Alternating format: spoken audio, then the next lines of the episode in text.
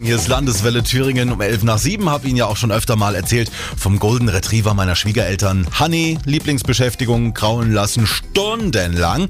Wir haben uns aber mal umgeschaut, ob es da nicht auch Exoten unter den Haustieren gibt und sind bei Thomas Schauer aus Kornhochheim fündig geworden. Hier wohnen neben fünf Katzen auch noch zwei Zwergbartagamen und fünf Leopardgeckos. Herr Schauer, mit Ihren Katzen können Sie ja ganz gut kuscheln. Wie ist das mit Ihren Echsen? Ja, kuscheln ist bei diesen Tieren nicht ganz so einfach. Man kann sie auf die Hand nehmen. Sie sind sehr warm. Sie sind auch nicht so, so stachelig, wie man das manchmal von Reptilien kennt.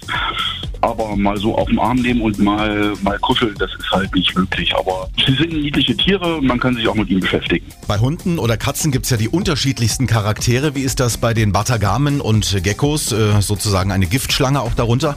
Es gibt Männchen, denen sollte man nicht zu nahe kommen, weil sie doch vielleicht mal ein bisschen bissig sind.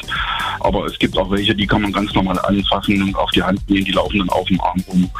Ja, da gibt es da gibt's auch unterschiedliche Charaktere. Aha, bei den Geckos sind also auch die Männer mal die giftigen, ja? Das ist umgekehrt. Wenn Sie die füttern, da müssen Sie ja wahrscheinlich auch Grillen dran glauben. Für mich wäre das ja gar nichts. Ja, wir hatten letztens eine kleine Geburtstagsfeier, da habe ich dann auch mal eine Grille in die Hand genommen und habe sie rumgezeigt. Da war dann das Hallo ganz groß und nicht jeder kann damit umgehen.